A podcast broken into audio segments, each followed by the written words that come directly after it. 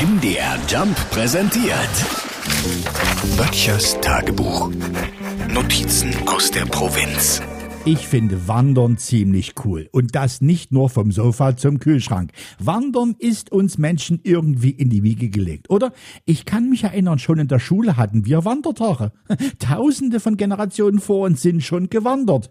Gut, damals vielleicht aus anderen Gründen, aber das Wandern ist fast unverändert heute noch sehr, sehr beliebt. Und wir hier in Sachsen, Sachsen-Anhalt und Thüringen haben ja eine wirklich beste Voraussetzung, oder?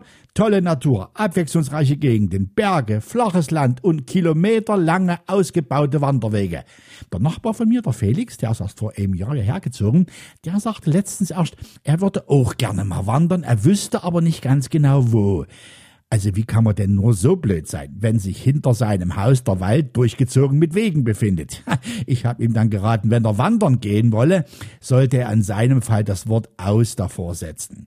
Einige sagen auch, wandern ist auch nichts anderes als Spazieren für Angeber.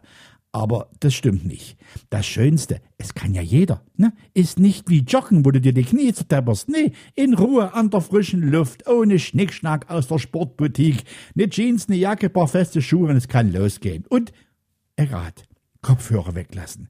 Ich weiß, für viele unvorstellbar, aber mal auf sich hören und den Klang da draußen. Böttchers Tagebuch. MDR Jump macht einfach Spaß.